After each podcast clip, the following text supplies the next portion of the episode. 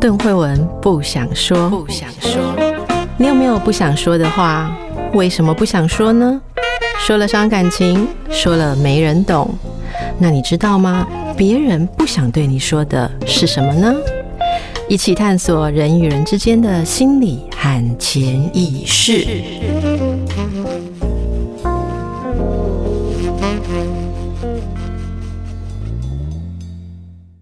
大家好，欢迎来到神话人生，我是邓惠文。大家好，我是叶伟忠。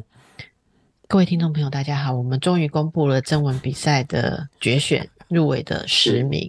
好，嗯，那呃，伟忠今天说，等一下会跟我们聊一下征文里面看到的一些很专业的部分，然后我觉得是真的，对对，蛮专业的部分。那另外在开始之前，我发现一件事，就是我们很久没有读留言的，嗯。我们好像从快要放暑假的时候就没有读留言了，对，所以已经半年了。嗯，然后我觉得大家大概也都去放暑假，嗯、结果我那天打开才发现，说暑假中还是有人抖内我们呢。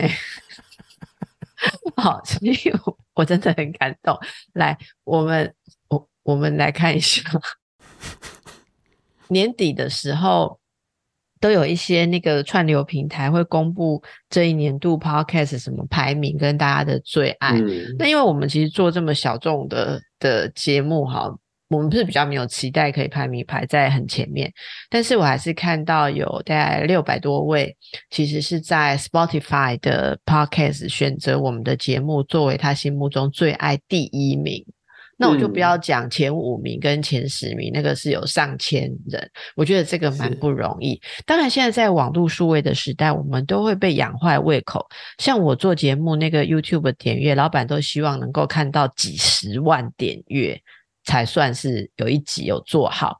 但我觉得你想想看，我们如果在古代两个人出来说书，马戏团走唱的，我们如果前面坐了六百八十四个听众观众，我们就已经高兴的要命。然后那个小帽子，如果我们两个面前放个小帽子，一个人放一个铜板，那个铜板就多到我们要叫马车来载了吧？伟忠是是是嘛？好，所以我自己是觉得呃非常的开心。好，对我来念一下留言，因为留言伟忠是看不到的。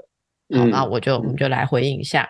所以你的意思，留言里面有说我的坏话的吗？你可以念出来。我们来看一下哦，十二月十二日，Power Way 说加油加油加油。好，谢谢谢谢，我们再加油。然后十二月十一日，影影你应该记得吧？影其实时不时都会来帮忙我们一下。对。嗯、然后他说赞助邓医师排盐巴。因为上次我说我就是节目的研发，你不是说你独白的那一集那个有关于翅膀融掉不听父亲的话那一集，朋友说讲得非常的好，因为没有我在那边打岔，内容就全部很扎实，可是少了一点点研发，对不对啊？那么影说使用我的研发满意度是。五颗星，甘美中带点海的神秘深邃，以及我也常常发送脑波给过往关系的对象，或是写下来变成一封没有寄出去的信。觉得重温不只是内在的回忆和旧梦，嗯、遇到很久不见的人也会有这样的心理状态。所以这个是对于信件部分的回应了。好，是、欸，那其实其实我以为信件。讲信的部分还会有更多的回应哈，但大家这样疯狂，像像我以前在写信的，可能没有那么多，还是大家不好意思聊。而且从那时候到现在，我都还没有回收到沾有泪痕 的沾有泪痕信，是因为没有奖金吗？哦，我不知道。所以伟忠有要对我们听众好好朋友引他说的这个信有什么回应？呃、有呃，对于信，我先回应盐巴。前天才在电视上看到一个煮菜的节目，我偶尔会看一下。然后有一个大厨，他说他做甜点的时候的秘方，尤其是做蛋糕，他会撒一小撮盐。嗯，嗯，他说只要撒了盐之后，那个蛋糕的味道就完全改观。嗯、对，嗯、对，嗯，这个我们都知道，因为我们 我们会，因为我不做甜点，嗯，但是我会，我是吃甜点的时候学到的。就是你现在其实很多的甜点店，oh. 呃，最流行的甜点几乎都是海盐什么什么，海盐焦糖塔，好，海盐香草双麒麟，海盐跟焦糖是最配的，有很多东西有焦糖都有海盐，所以干脆我们以后叫焦糖与海盐，好，你就是焦糖，我就是海盐。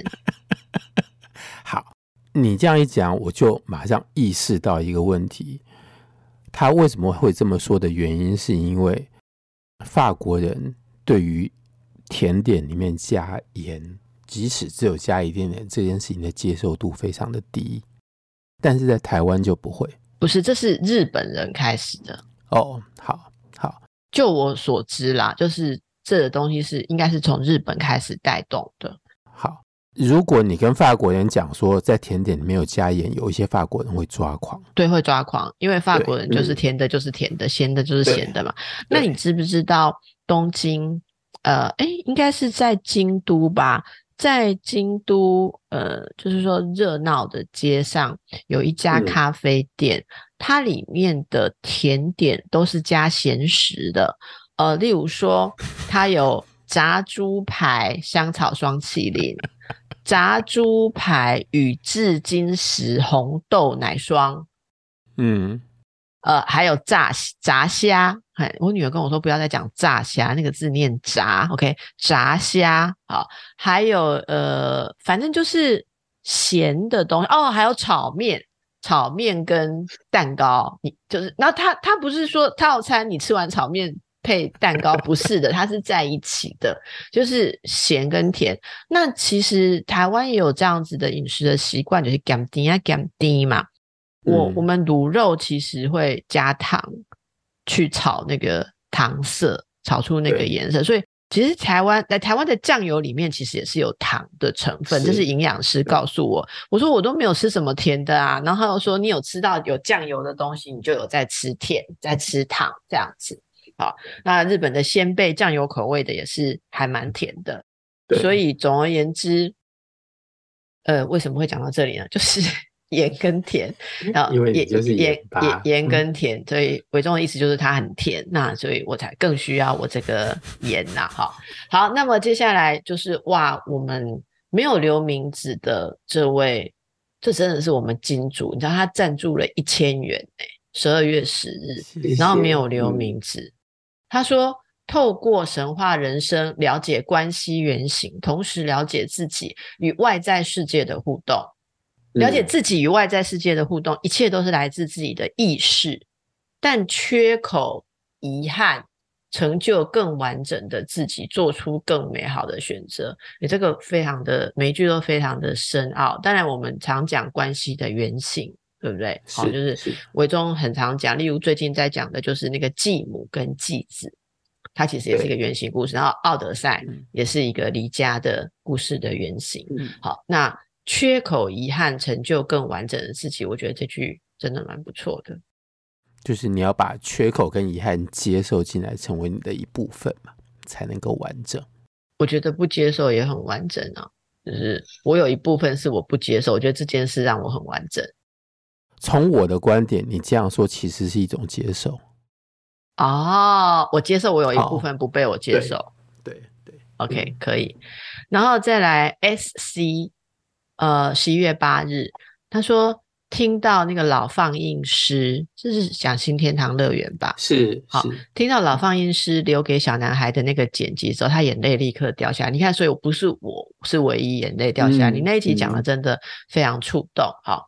然后睡不着的豌豆公主在十一月七日 说：“超级喜欢这个节目，开启了我对希腊神话的感觉。你们一定要继续录下去。”所以我也有豌豆公主的伴了。好，再来、嗯、Tina 黄十一月四日说：“谢谢惠文和叶博士，喜欢听你们用神话和心理分析生活文学和电影，拓展了我的视野。谢谢你。”然后再来 Fuse is F U I S 十月二十五日，超喜欢神话人生系列，拜托继续开发，大大感谢，好人一生 幸福平安。好，然后这里再下来，十月就回到了影影，刚刚念了，但是他他十月有、嗯、也有一次的留言哈，跟我们的斗内谢谢影，他影在这个应该是在奥德赛，终于跟他太太好相会了，嗯，终于团圆了。这集的团圆让我想起在某次看。某处看过的说法，关于过年团聚或同学会，参加者其实是在跟自己过往的记忆团聚，而非与他人。嗯嗯、这怎样真的很棒，对不对？嗯，好，其实你去参加同学会，都是在遇到过往的自己，而非与他人分享当下。就好像小潘和小奥，潘尼洛夫跟奥奥奥迪修斯。小潘跟小奥认证彼此，也是使用共同的回忆这一招。诶，这蛮妙的，对，对不对？就你强调说，他们用共同的回忆来认证。可是记忆很多时候并不完全是事实，不是吗？假如两个人记得的事有出入怎么办？难道这就是身份证的由来？我能够讲一件相当震撼我的事情吗？好，在哇，天哪！在十五年前，我一个高中同学，他当时拿到一笔奖学金，然后出国游历。他中间一站选了来巴黎，我就陪他出去玩了几天，就在巴黎路上晃来晃去。啊，当然我们很多年没有相聚了，然后我们就聊起高中的事情。我一我一向认为我的记记性是我的朋友里面最好的，不管在哪一群里面，所以我都会记得一些奇奇怪怪的事情。但他竟然跟我聊起一件事情，就是我们在一个同学家打桥牌，放学以后我们去他家打桥牌，那个画面我非常的清晰，但是他在最后说说出了一个细节，我完全没有印象，然后。在那个当下，我有一个很清楚的感觉，是他把那个记忆植入到我的我的记忆里面来，然后我完全不知道那个是真的还是假的。好，我甚至于可以讲那个记忆是我们一边打桥牌一边吃零食，然后吃完零食，那个身为男主人的那个同学竟然就把那个零食的空袋子一脚踢到椅子或者是床底下去。他觉得我们当时所有人都有看到，我们大家都在笑，但是我对这件事情一点印象都没有。但他说完之后，我就我就相信那个是真的。对，我觉得这个蛮有趣。其实这这个也可以要聊的话，真的也可以进入一个蛮特别的议题，就是说记忆可不可以被重塑？嗯嗯，我我好像有跟大家聊过那个日本的小说，后来变成舞台剧，就是在咖啡冷掉之前。嗯哼。嗯，他还出了续集啊、哦。在咖啡冷掉之前，这个故事很简单，就是说有一个咖啡店，然后你去那边，在咖啡冷掉之前，你可以 回到你指定的过去。嗯，例如说，我会想要回到嗯，可能认识叶伟忠的第一天，因为我可能对那天有一个疑问，嗯、然后我想要回到那一天，好去去确认去找那个答案。例如说，我认识叶伟忠的第一天。呃，也许他在演讲，然后对于他的演讲有一段我感到非常的不解，嗯、所以我就问了一个很白目的问题，然后问了那个问题之后，叶伟忠就觉得很有意思。那我后来想不起来到底我问了什么问题，嗯、类似这样，我就去叫一杯咖啡，坐在那里。那在咖啡冷掉之前，我就是可以回去到那一天哦。但是它有一个规则是，你回去是不可以。改变那时候发生的事，对，也就是说我不能回去那里，嗯、然后呃，我故意问一个不一样的问题，好、哦，或是怎样，但是我可以去跟你互动，嗯，好、哦，但是原则上已经发生的事情不能再改变，但是你可以增加某些东西，没办法逆转跟抹消，然后就会发现这里面所有的故事，回去过去的人、嗯、再回来之后，那个那个过去的意义都改变了，嗯嗯。嗯。好，就是可能你的心，呃，再回去看到了一个什么改变了，然后你回来感觉就会不一样。比方说，这里面有人，我我举个例来讲，就是说他一直觉得说他的母亲不爱他，是。那他回到母亲还没生他之前，看到他母亲在渴望可以怀上他的时候的那样子的状态，他就释怀了。是就是人就是常常会需要呃回去。为记忆撒上一些盐巴，或是补上一些东西。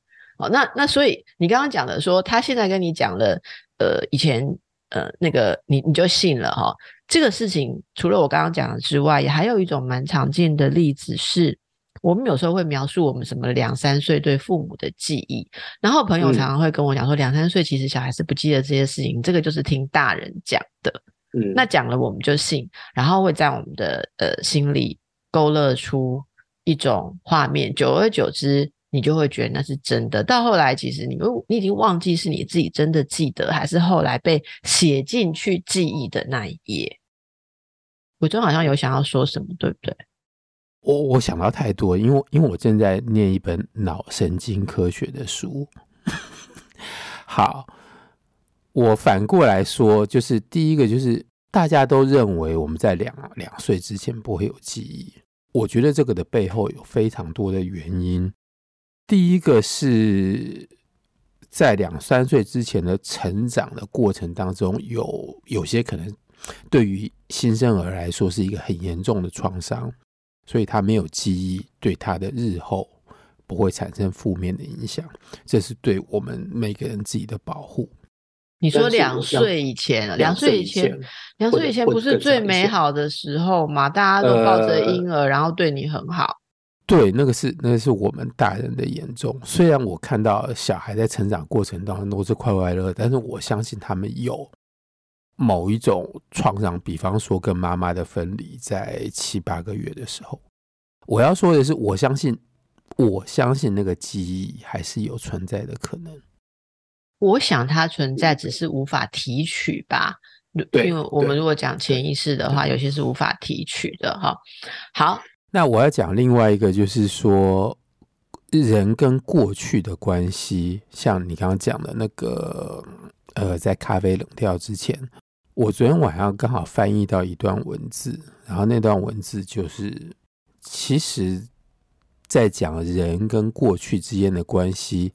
的另外一种可能是我们回去看过去的时候，是对过去做一番新的诠释。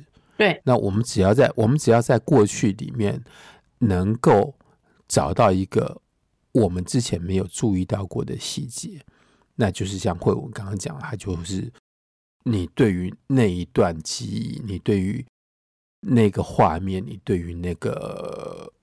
文字叙述的那个过程，就会一番全新的了解。嗯，那我们可以找机会来谈谈记忆这件事了。好，好，我觉得真的蛮有趣。嗯，好，所以也谢谢颖。那接着我们要谢谢的这位是 Cat，他不是 C A T，他是 K A T。我老是觉得从听众朋友的名字哦，可以解析一点他们内心的秘密，这样子。好，嘿，最近那个什么，之前我们有一位那个麻将。嗯，麻麻将博士，哎，很久没有看到他，就类似像这样子的名字，对不对？K A T 这样，不是 C A T，是 K A T。然后他，哎，他也是大额的赞助哦，哦，大额的赞助。他说非常喜欢神话人生，奥德赛我已经重听两遍了，谢谢博士讲这么好的故事。谢谢邓医师非常 insightful 的分析，不好意思啊，我的分析真的都是对叶博士来讲都是超意哈。那我只是为了让大家比较活络一点，我紧接着困觉，你才可以怼哈。大家都知道这个节目非常的好睡，那对我思考关系跟理解男性心理非常有帮助。不知道你是男性还是女性，嗯、但是他对男性心理思考有兴趣，期待之后的很多故事，很期待伊里亚德。也很想听聊《聊斋》，《聊斋》是还没讲《伊利亚》的《伊利亚》，我们已经讲过一次了，《伊利亚》的就特洛伊战争，对对，那一整段，好，所以诶、请请你诶赞助了这么多，好好的享用每一集，好，可以好好特洛伊战争很多集，多集对对对对对对，好，好，可以往回卷一下，谢谢。然后接下来有一大串，不知道为什么哈，从七月到九月，我们的赞助都没有留名字。可能就因为我们两个发懒吧，所以人家就连名字都懒得打这样。可是还是有持续给我们赞助，然后这里面也赞助也有有上千的哈。然后大概是觉得说我们是没有钱继续做下去，还是怎么样，所以就救济我们一下哈。好，对。谢非常谢谢你们，然后再来，呃，暑假前就是大尼啦，哈，大尼这个我还没有跟大家分享过。大尼说，哈，谢谢神话人生陪我度过我的通勤跟健身房人生，喜欢你们对神话的狂想，也让我以前从以前觉得神话荒谬不通人情，到慢慢觉得神话里面蕴含各种不同的细节，慢慢觉得神话跟人生一样，其实有他自己的故事，跟人生一样，人生有时也是有点荒谬，但有它的美好。我觉得大你真的，我希望有机会可以跟大家分享我最近看到的一些事情。我觉得人生真的是戏剧化到你做成戏，还会被观众骂说这太夸张。是是是，你知道吗？好，这这之后再说。好，谢谢你。然后卡米七月的时候，卡米他的抖内的金额非常特殊，从来没有人抖内这个金额。你猜猜他为什么？6 6 6他为什么抖那一四三一百四十三块？完全不知道，因为我们出一百四十三集啦。哦，所以他捐一百四十三。他说我们出到一千集，他就会抖那一千块。好，神话人生支持者喜欢一些细节代表的寓意，感觉我们两个可以是很厉害的电影赏析家。好，所以我们可以找些电影来讲。嗯、谢谢你。再来是亮亮说很喜欢《神话人生》，然后又是、呃、我们上一集就讲电影了。呃，对。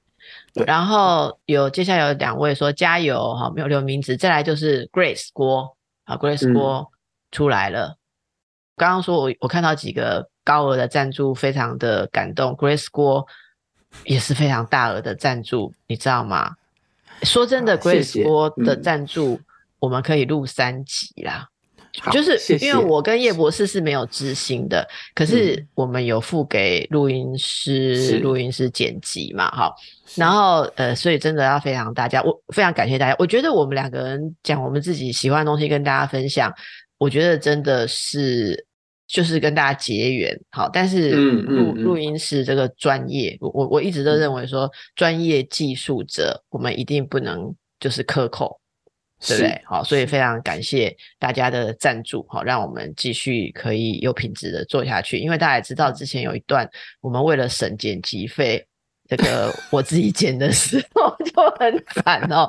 好，OK，来，伪装跟慧文的声音让我感到温暖和安心。无论两位说什么，我有时用理性听，有时随意感受。神话文学、神鬼、地狱，每一个旅程都有爱、黑暗跟死亡，也自然不可怕。你知道，我每次读 Grace 的那个文句，我都觉得应该找他来录音。好，嗯，伟忠好像认识我们这位朋友嘛，呃、对不对？是我认识他，可以看看有没有什么话题想要聊，嗯、我觉得可以。好，诶、欸，我们可以慢慢的来透过征文开始来跟好大家做一点互动，好，对不对？好，互动。嗯、好，那么非常感谢大家哈。我其实还有一些还没有念完，但是全部念下去，本集就结束了。接下来又又有几个哈，然后。呃，我觉得这里有蛮好笑的，我把这个念完到这里好了啦，哈。诶，为什么有人赞助你可尔必斯？你之前有说你要喝可尔必斯吗？我经常会把可尔必斯拿出来写，我忘记在节目里面有没有讲过。好，没关系。总而言之，嗯、总而言之，他用到你节目里面，他用到你节目里面的梗来做他的名字，叫没有人。好 好，那我现在要说，就是从五月份。整个有非常多的留言跟我们讨论奥迪赛，我要把这个留到下一集，好或者下两集，就是有很多人跟我们讨论对奥迪赛的观点，嗯、我们就另外开一个奥迪赛讨论专辑来谈。好，好。好，好不好？那个刚好跟那个刚好跟下一次我准备要讲的东西有一点点关系。我们不是要讲讲，我们不是要讲奥迪赛，是我们要讲奥迪赛当中的那个人物齐尔科，他在奥迪赛以外发生的故事。这是下一集要讲的。对对，好，那我们就回到今天要讲的第二个主题哦，就是有关于正文的部分。我我们就会慢慢的开始跟大家聊一聊这个征文的内容，因为我放在粉砖上面公布的时候，哈，那个有有人说每一篇都好想看，那我们是不是还是要在真的？对，因为我不知道，因为我觉得直接、嗯、直接东西给看，这个有牵涉到著作权的问题，那我们征文的时候有询问大家愿不愿意在节目里面被讨论嘛？好，所以我觉得如果有回应说愿意被讨论，我们就可以讨论。但是我还是对于直接把。整个文章公布出来，我还是有一些著作权的考量。然后，因为我们这里面，我觉得看起来大家厉害的程度，搞不好都是明日的那个诺贝尔文学奖得主，对不对？然后我们随便现在给人家公开一个东西，哇，以后搞不好就陷入这个名家的这个所有权、著作权的那个哈拥有或者是散播的问题，有知识体大，因为大家真的 都蛮厉害。好，伟忠就要告诉我们，今天你要讲一下这些文章里面，你看到有用到一些诶蛮特别，然后你也用这些例子来跟大家讲一点文学上的技巧，对不对？我要说的就是，这是我大概在四五篇，就是全部四十八篇里面，我看到四五篇有用一个相同的，你说是技巧也好，或者是更上面一层的文体也好，这个是我念博士论文的时候研究的主题之一。这个主题就是相当古老的文体当中，有一种是散文跟韵文。交错的合在一起，融合在同一个故事里面的一个文体，它在它的一个专业名词叫做 prosimetron，p r o s i m e t r o n Prosi 就是散文，metron 就是呃诗的格律，就是韵文，prosimetron 这个字的意思就是。你在讲一个故事，但是你的故事当中会穿插进来诗篇，穿插进来韵文。我当初一开始做这个题目的时候，我就跟我的教授讲说，中国古时候所有的章回小说全部都是这样子写。可是我研究的那本，它很凑巧，它刚好是西方文学的第一部小说，它也是这样子写的。它里面有非常多的诗。西方文学的第一部小说是什么？呃，你按照意思来翻译，就是我把它翻译成《浪荡子传》。这个翻译可能还不是我先翻，我可能在某个地方看到有人这样子翻，那我不太确定是谁翻的。呃，很有可能是武汉慧文的朋友翻的。我因为不确定，我就先保留他的名字。好，反正我看到翻译有一个翻译是《浪荡子传》。所以这是哪一国的小说？古罗马。哦，他在西元一世纪，我们怀疑他的成书的年代大概在西元六十六年，可能到西元九十九年之间，就是在这段期间。因为过去的学者都相信这本书是在西元六十五、六十六年的时候写出来。但是法国这一派的人，他们多半都相信，我们知道那个书上面的标题签名的那个作者，并不是历史上的那个人，嗯，他们只是同名而已，嗯，所以他可能比那本书要晚一点，他是他只是在年代上面保留下来最早，在他之前当然有其他的小说。好，这本小说就是一个罗马年轻贵族在。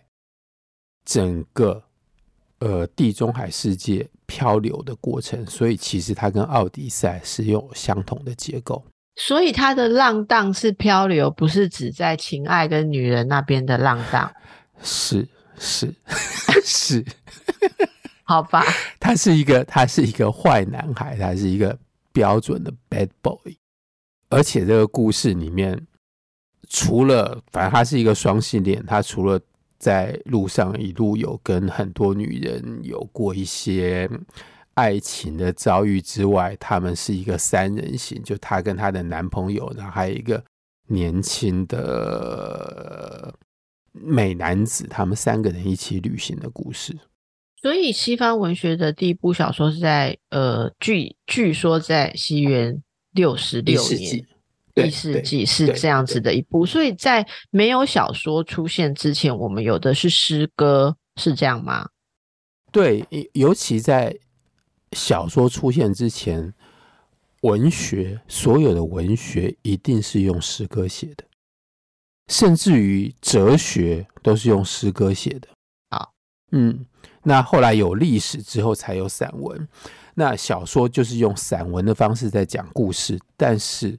这本小说里面，它还保留着诗歌。哦，慧文提出来一个很重要的关键，就是我相信这其中的有一个原因，就是他在告诉读者说：“我这个是文学，因为我有把诗歌放进来。”例如说希腊悲剧，因为它是剧本，所以那时候的戏剧的格式，就是他讲述一些故事之后，然后就有唱诗班，然后就会用唱的，对不对？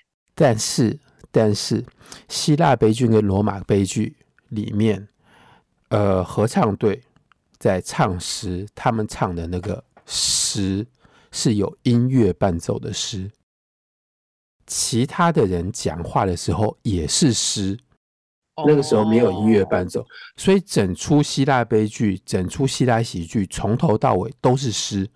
就是说，其实它是有，那这就是算你所谓的韵文喽。也就是它是有对仗，很像是，例如说我们讲绝句或者是什么格律的，对，对吧？好，好，那没想到这么样深奥的文学技巧，竟然我们的征文。里面，我们的听众里面出现了很多很多篇都有用到，所以伟忠怎么看待这个现象呢？我看待这个现象就是想，哇，就是好像，反正就是你用一个，我相信这里面有每一个创作者的用心，但是在我讲到这点之前，你或许不知道，你用的这个技技法可能上上探。接触到一个文学最古老的形式，就是你今天好好的在讲故事，你为什么要把诗再放进来？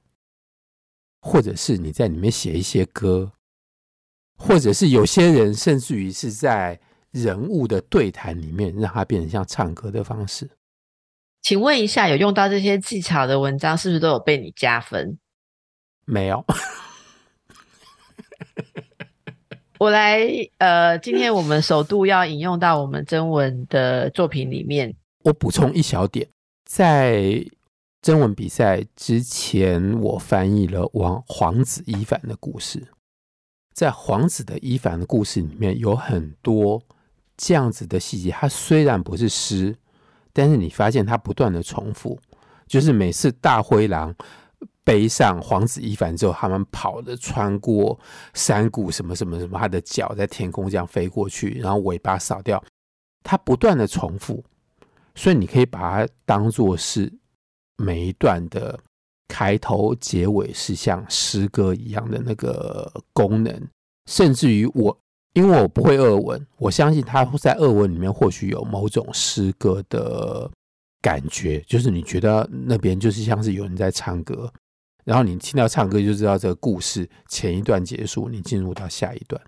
好，那我今天就来呃首度哦，这是我们首度在节目当中来讨论分享我们征文作品里面其中的呃一些部分。那大家就是当初投稿的时候就有分享说愿不愿意被节目讨论嘛？好、嗯，那今天来佐证一下伟忠说的这个，我们来解释这个。故事，呃，我呃，作品里面有韵文的部分，好，那我我来稍微用这一篇，这一篇叫做《公主伊达》。好，那《公主伊达》的作者是米米，好，我们先谢谢米米。那当然这是在我们的决选作品十名里面，哈，可是啊，他他刚好是按照笔画顺序排在第一篇，嗯，对，但是米米现在心脏不要跳太快，哈，因为我们第一个分享真的没有代表那个，就是。这是是首首奖的分数没有啊，但是因为刚好这个里面有用到叶博士说的这个很重要的文学技巧，嗯，所以我稍微跟大家分享一下，我不是要读全文啊，就是就是我们就讲今天这个文学的部分。公主伊达这篇文章，当然它的主角就是有一个公主。那开头啊，我我我会省略一点，因为我们的时间可能不够讲全部的故事，这篇蛮长的。那这一开始就蛮吸引人的一个特色是，呃，就是。在一个房间里面，好，嗯，不是一个城堡哦，是灰灰扑扑的房子，里面有个小房间，然后里面呢，呃，躺着一个容貌清秀的少女，她是披头散发，脸色苍白，脸上冒着汗珠，她是这个城的公主伊达。我觉得这一段，我不知道伟忠觉得这样，对我来讲是非常吸引人，就是说。公主一开始就很快的出现，但是她跟所有我们想象的公主在睡觉的样子都不一样。很多公主在出场的时候，很多的像呃童话或是动画，公主出场的时候就是在漂亮城堡里面，而且都会展现她们睡在四足床上的样子。因为好好睡其实就是呃最好的象征你公主命的一个点嘛，哈。但是这个公主她用到了这样子一个呃，就是很经典的场景，都是公主躺在床上，可是她披头散发，脸色苍白，身上还冒着汗珠。然后米米也在节奏上毫不拖泥带水，下一句就是说，三天前她在城墙外应战黑暗法师阿加耶，就一句话，我很欣赏这样的说法，就是说。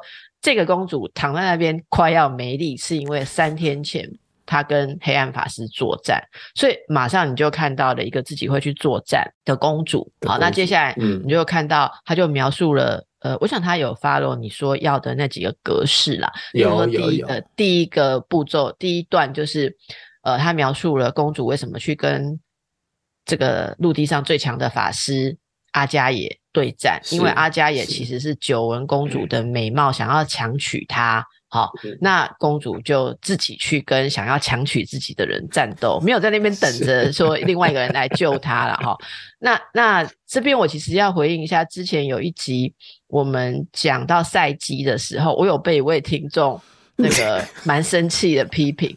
那我觉得你是针对。那个赛姬不是针对我才对了哈，哎对，但是他他其实他的愤怒我可以了解，他说他觉得那一集我替赛姬讲了很多编织了很多理由，他听了非常的愤怒。好，那他就说我们这位听众朋友，我我真的跟你讲，我刚开始看赛姬的时候，我绝对有这样的愤怒，我应该在某一集有讲到，可能是你可能没有听到我跟你一样愤怒的那个部分哈。他就是说这个女生。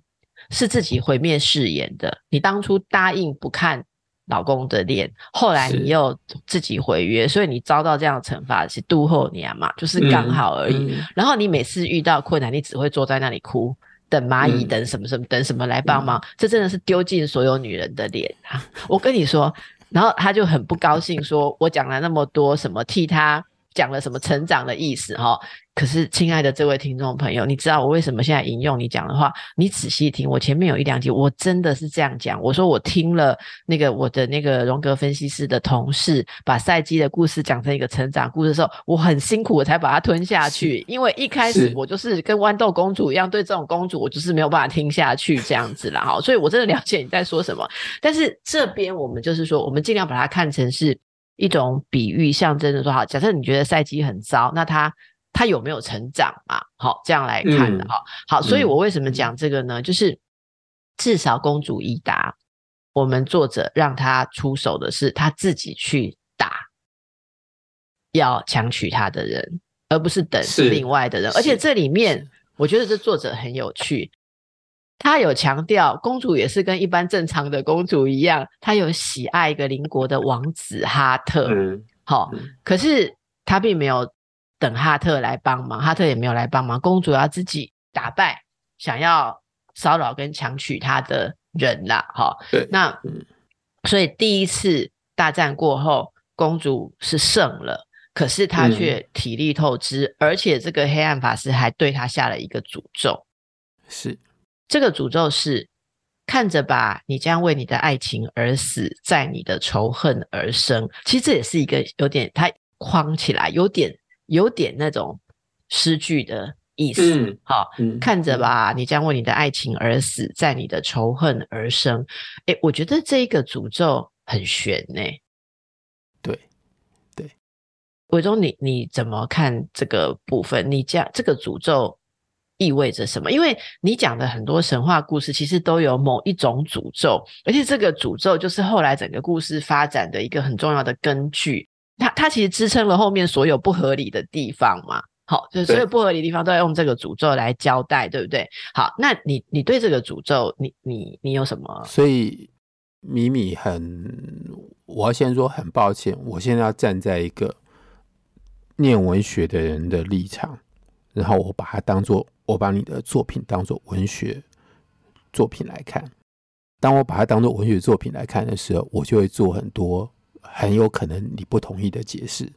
好，那首先呢，慧文刚刚讲的就是我一开始看到的这一篇的开头的时候，想到啊、哦，它不只是一个超级现代女性的写照。一开始公主躺在床上的那一幕，事实上。还带着有相当多的情欲的成分在里面。嗯，接下来的这个诅咒就是我们现在看到的是公主，她有一个她的爱情，她的心意托寄在另外一个人身上，但是这边有第三个人要来娶她，要来娶她的这个人被她打退了之后，有这个诅咒，这个诅咒。我的理解就是，你要追求的是爱情，而我所代表的是婚姻。那你对于没有爱情的婚姻抱持的这样子一个仇恨的敌对的态度的话，那你在你的爱情，如果你要把你爱情转换成婚姻之后，你一旦到了婚姻里面。那个婚姻里面还是会有负面的东西，还是会有仇恨，好难哦。好，所以显然那个这个我要不要再翻译一遍？我没有办法做更多的翻译，因为我觉得这个诅咒在这个点，我我的理解就是说，公主被被诅咒，但她其实要用后面的所有的经历来理解这个诅咒。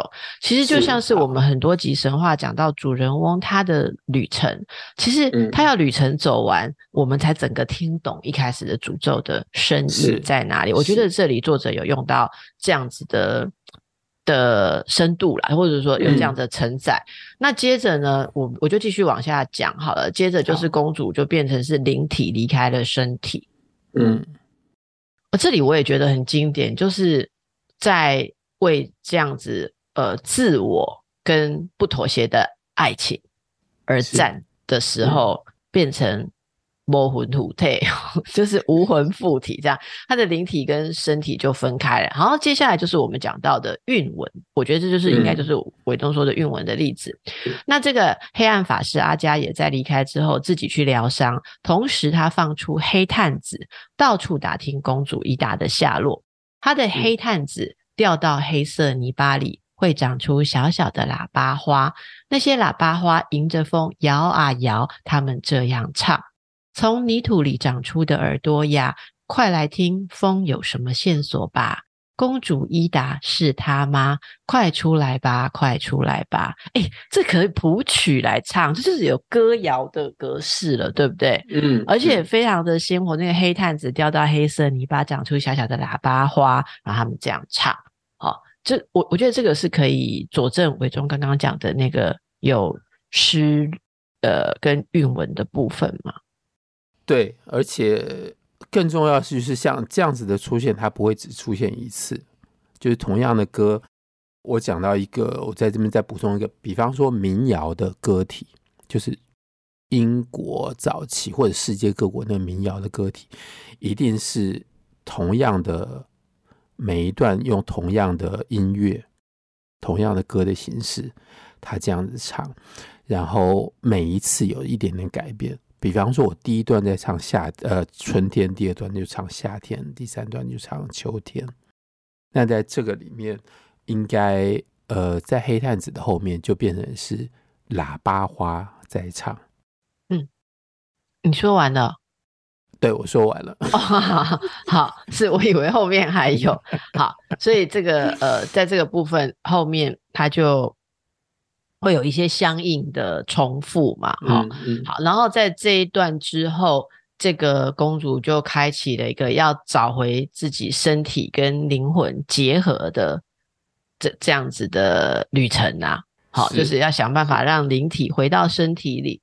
那这里就讲的就是，呃，遵循叶博士的规定，要收集三样宝物。好，那这三样宝物是河神的酒杯、圣、嗯、牛的绳子跟爱情魔法师的头发。嗯，好，那这中间他先是去河神的这个为女儿找丈夫，好的的场合，然后这个过程有一些经历，好，然后呢，这个经历当然有一个所谓的启示吧，好，那在、嗯、总而言之，在这个这个。过程他应该是还没有成功嘛，好，因为是被你规定第一次不能成功。可是这时候我我今天要讲的是韵文的部分，所以我我重点不是在那个过程为什么没有成功，而是说徒留下这这一段历程结束的时候就写徒留下长在土里的喇叭花，自鸣着。从泥土里长出的耳朵呀，快听风的细语吧！公主一达，公主一达，你在哪儿啊？你在哪儿啊？这个就有点伪装刚刚讲的哦，好，因为、嗯、呃，快来听风有什么线索吧？这是第一段的，那这一段是快听风的细语吧？好，嗯、然后公主伊达，公主伊达是一样的。刚才第一次喇叭花唱的是说，公主伊达是他吗？快出来吧，快出来吧！嗯、那现在是公主伊达，公主伊达，你在哪儿？你在哪儿啊？就就是就典型的是你刚刚讲，所以他是有去跟你上过课是吧？就是没有，我 其实如果你在《诗经》里面的情歌，通通都是用这种形式，它一次接近一点，一次接近一点。好，好。嗯然后接下来就到了圣牛，因为他收集的第二个东西是圣牛的红绳嘛，好，然后他就在这个呃，在这个过程当中去收集圣牛，好，然后用刀切到了红绳。嗯、总之，这这这东西当然有充满了很多考验，每一个考验，呃，未来未来如果我们有机会再回到这里的话，你就看到每个考验都代表他需要在某个部分有一种成长跟克服，然后最后就是要。嗯那个到那个爱情镇，好，爱情镇，他这里是爱情魔法师的头发，好，那这时候就出现了一个好像会是这样子的，有胡子卷卷的人，那这边他就对伊达说：“哦，美丽的少女，你的容貌如天上的月亮，你的眼睛似天上的银河，你可不可以告诉我你的名字是什么？”好，然后这个。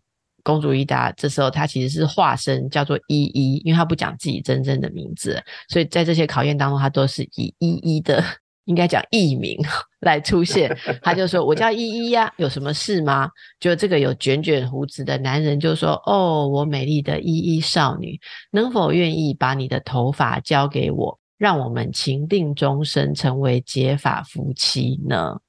嗯，依依说：“太突然吧。”你是谁？好，那魔法师就转着他的卷须说：“美丽的依依，你不知道吗？我就是著名的爱情魔法师沙养。”好，诶，原来就是他要找的爱情魔法师，然后要拿到他的毛发。所以呢，公主就灵机一动，就说：“这不公平！你要我的头发，却不把你的头发给我。”结果这个沙养听了就哈哈大笑，嗯、一把抓起他棕绿色的头发，扯下一撮交给依依。依依失算着看着沙养，想说这下糗了，接下来怎么办呢？好、哦，他心生一计，好、哦，就说如果要成为美丽的新娘，让我的头发维持最美丽的样子，让我去找一把剪刀剪一段头发，维持我的美丽，好吗？然后呃，对方就说好，我就在这里等你，你去吧。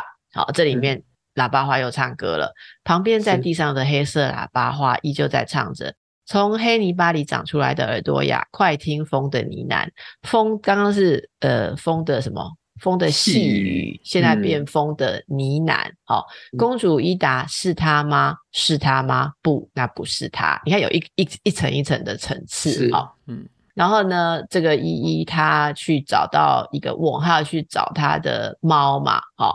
嗯，然后这个呃找到剪刀，他说怎么办呢？我要把头发交给他妈？好，那总而言之，他其实是剪了一只黑色长毛狗的毛啦，好，就不是他自己的毛。啊，那他回去把那个呃应该装有毛狗毛。的小袋子当做自己的头发交给这个魔法师，然后这个魔法师就很雀跃的说：“我会施展魔法，明天你将是我最美的新娘。”好，那他就说：“我亲爱的沙养，我会等你，此时此刻永志不渝。”然后他就回去找他的猫。好，那这这时候这有一些寓意，就是说这个呃猫有点软弱无力啦。好，他可能帮他做了这些转折，会有用到法力或是什么。总而言之，就是。前面有前后有呼应，一开始是无力的公主嘛，那现在是无力的，她的守她的守护者就是她的猫。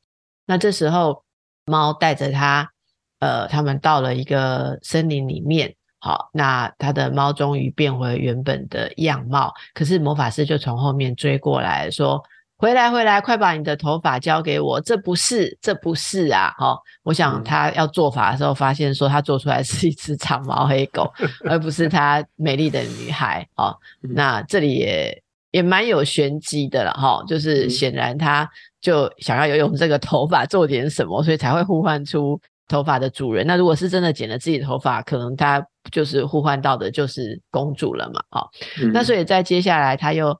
呃，收集到这些东西之后，当然要回去跟女神交代说，呃，我已经收集到宝物，所以是是不是可以让我恢复我本来的样子？那那这里接着就又要出现转折，他、嗯、真的很遵从你的格式，就是说得到的东西还没有办法一下就完成任务哈，所以呢，呃，最后呃，这个女神说，这些宝物是为了考验你的身手、胆量与机智。好，然后一路梦幻。那他们再回去灰灰扑扑的房子的时候，诶，公主从莫名其妙从这个送她回去的猫背上倒下，消失不见了。嗯，好，这时候喇叭花又唱了，听到了，听到了，公主伊达在这啊，在这啊。好，嗯，诶，怎么办呢？被发现了。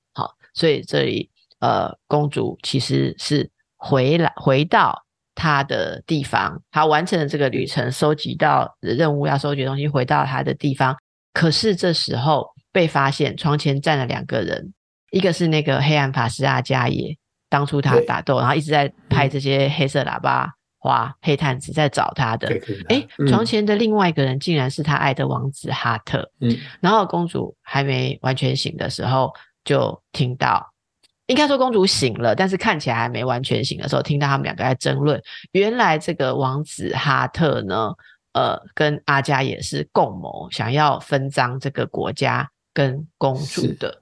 好，那这时候伊达睁开了眼睛，不可置信的看着他爱的王子哈特，啊，也看着阿加也。好，那阿加也很惊喜，但是他却满足的说：“怎么样，愤怒吧，恨我吧，没关系。”你将成为我的新娘。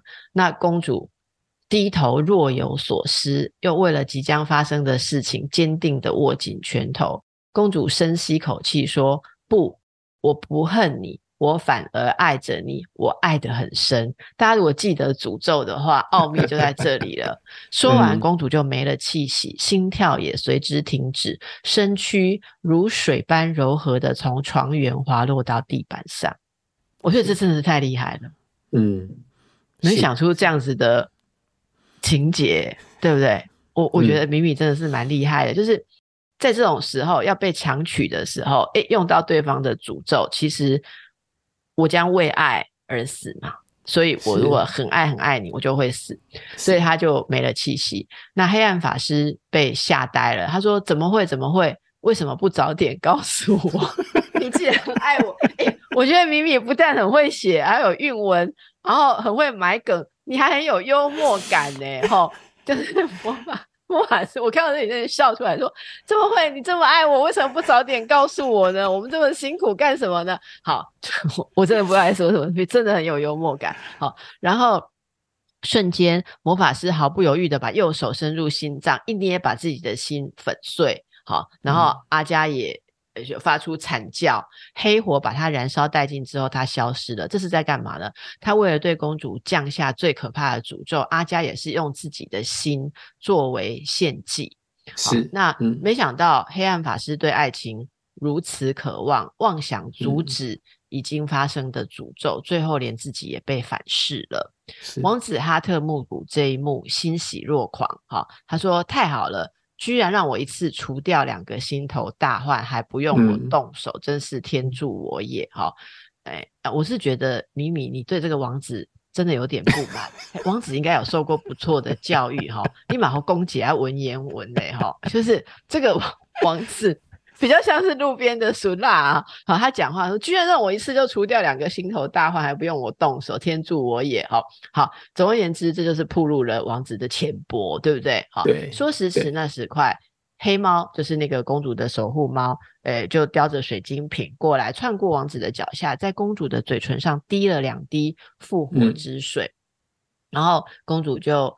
火起来了，火起来，他抓起墙上的长剑，那个长剑就是一开始跟阿加也对战的时候，刺穿阿加也召唤的那个魔兽好的长剑。嗯、然后呢，这个公主就对哈特说：“你想被这把剑刺穿心脏吗？”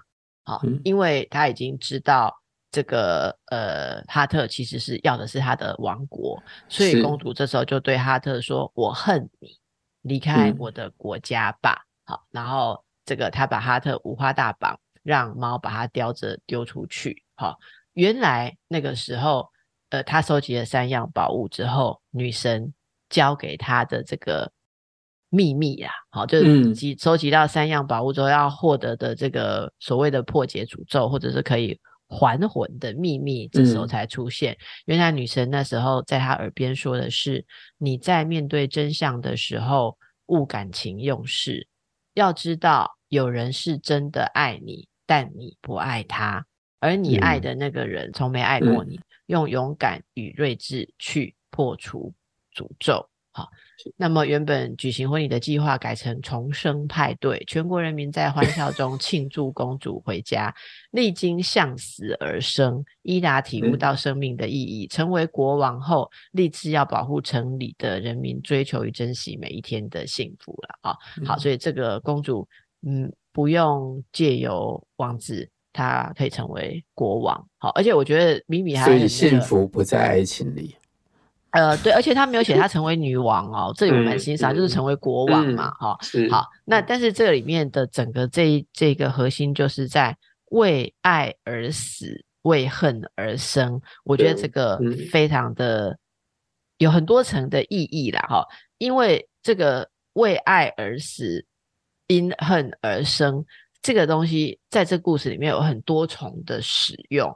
其实当他说他爱魔法师的时候，他也不是真的爱魔法师，嗯，好，然后，但是他却用这样子这个诅咒，是我 follow 这个诅咒的时候就可以使用这个诅咒的逻辑了。对，可是当他说我爱魔法师，其实是他是用计要呃让自己逃脱魔法师，要娶她，所以这并不是真的爱他，可是他就符合了这个游戏规则嘛。是，好，是，然后他说他。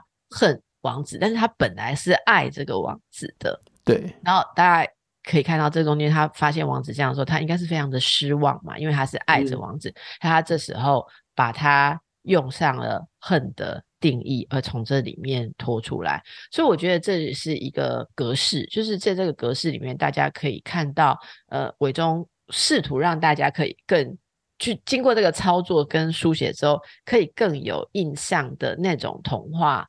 的寓意寓意式的转折，可是我相信大家在写的时候，就像我们今天跟大家分享的这一篇文章《公主一代》，你就会觉得说，我们有时候要有这样子的一个寓意的目的的时候，其实真的在做这些转折的时候有多么困难，对，有多么困难。例如说，这个最后我们能不能说服大家这样子就可以解决掉哈特？好，呃，那那你看了之后。会怎么去理解？到底为什么他是凭什么完成他的考验的？这个就是故事的深度所在了。嗯、好，就是写呃呃写得好的跟写的勉强的，就是就是在这里能不能成为大家都印象深刻，觉得他很有说服力的一种原型式。好，原型式这这个就不容易。好，那么这是今天为了分享韵文给大家。呃，用到的一篇的示范，那也谢谢你们给我们、嗯、呃这个有趣的作品哈。伟忠最后，请你做一个总结好不好？我们今天这一集录的比较长了哈，那希望大家还没有睡着，这样，因为博士要做奖品。没有，我要那也不能算总结，但是我又多出来一个联想，这是我当时在读这个故事的时候，并没有想到的一件事情，因为。真的是很巧，我这几天在读法国最有名的喜剧作家莫里埃的剧本。啊，他的剧本的里面，尤其他早期的剧本，全部都是都是在讲爱情、跟婚姻、跟嫉妒。在这个故事里面，我又看到了，联想到我最近看到的一种某种在旧日的婚姻制度底下的一个原型。那旧日的婚姻制度里面，当然是。尤其是女方，尤其是女孩子新娘，她对于婚姻并没有自主权，就是她通常是由她爸爸、由她爸爸妈妈来决定你要嫁给谁。如果她嫁给了一个她不爱的人，但是这个她不爱的人在婚姻之后，在他们俩的婚姻当中，深深的爱上她。全世界再也没有一个男的比她的丈夫更爱她的时候，这时候那个太太要怎么办？她能不能够接受她原来不爱的这个丈夫的爱情？尤其当她的丈夫年纪比她大二三十岁的时候，当然在故事里面，在喜剧里面，永远都会有一个年轻人。也向他示爱，所以他是不是要跟着这个年轻人离开？呃，我觉得你刚刚讲的，我会想象你的意思是说，那一个经由父亲安排的他不爱的年年长的男人，即便非常爱他，好、可是，在公主的成长历程里面，故事还是要写成她跟一个小瘪三年轻的。嗯就是去恋爱，然后最后可能会被抛弃啊，被伤害或是怎样。可是他如果直接爱上那个父亲安排的年长的男性的话，意思就是说他没有从跟父亲的爱恋当中，好，好，父女之爱里面脱出啦。就是因为这个男的其实是父亲的化身，你也可以想象说，这是父亲拔一根毛吹口气自己的化身。因为乱伦的禁忌，父亲没有办法直接娶她。所以父亲的安排其实是一种女儿仍然是属于他的意义。好，那所以在这个意义上，嗯、女儿如果不先经过爱一个年轻男孩，不从属于他父亲，他父亲不同意的，他一定要经过这一轮，然后这一轮没结果，他体会到这不是真爱之后，他可以再回来爱那一个。真正爱她的丈夫，那时候就是属于她自己。是，可是如果不经这一轮，那她就是仍然爱着爸爸的延伸而已。所以经过这一轮失败的、错误的爱情，她才算是拥有一个完整的自己。嗯，这就回应到我们刚才在念留言的时候很有意思的一句话。我刚刚不是念了留言，有一个人说：“嗯、缺憾、缺失、遗憾，对，才是完整的。”嗯，嗯我嘛，对不对？嗯，所以你刚刚说他要经历这一些挫败，他才是一个完整的自己。不，你这样讲就没有仔细听我们听众的留言。他就是要经过这些缺失，啊、他真的缺失了。对对，对这个缺失，他才是一个真相，一个真实的他。没有缺失的他，就只是父亲的女儿而已。嗯，所以这个意义，我觉得。就是一种，我觉得就有点宿命的一种吊诡啦。好、嗯，就是你爸爸本来帮你安排就已经是最好的，嗯、可是你一定要一定要去做一个不对的，然后最后你才再回来。那这个就是这个在我们讲的几个故事里面，其实也有这个过程，就是你一开始不费吹灰之力得到的东西，不是真正属于你的，嗯，你必须去尝试，然后凭着你的。想法去追求，然后最后你绕一圈回到原点，看起来回到原点，可是那个是一个螺旋，在意识上，嗯、你并不是真正回到原点，嗯、它高度是不同的，嗯、或者说深度不同的。你你用二维来看，它再回到原点；从三维来看，它是回到这一点的上面或者下面，像一个螺旋嘛。如果用三维来看的话，好，我觉得今天的这个内容真的是非常的充实，我觉得大家可能要。分成两集来听了。那如果睡觉的人，我觉得真的已经睡到天亮了，可以 起来了哈。很多人都说我们的节目很好眠，我真的觉得这个真的也是一种功德哈，因为睡不着的人真是太多了。嗯，好，伟忠，我们今天在这里做结，然后谢谢呃，今天呃跟我们在一起所有被我们读到呃以及没有读到的留言的朋友了哈。然后谢谢参加我们征文的人。呃，希望我们接下来在下一次你要谈的东西，企尔科跟我们再回到大家对奥迪赛的分享跟讨论，好，然后我们再看看什么时候适时的再回到讨论我们征文的一两篇文章里头，是这样，是。好，嗯，谢谢大家，谢谢伟忠，拜拜，谢谢大家，谢谢慧文，拜拜。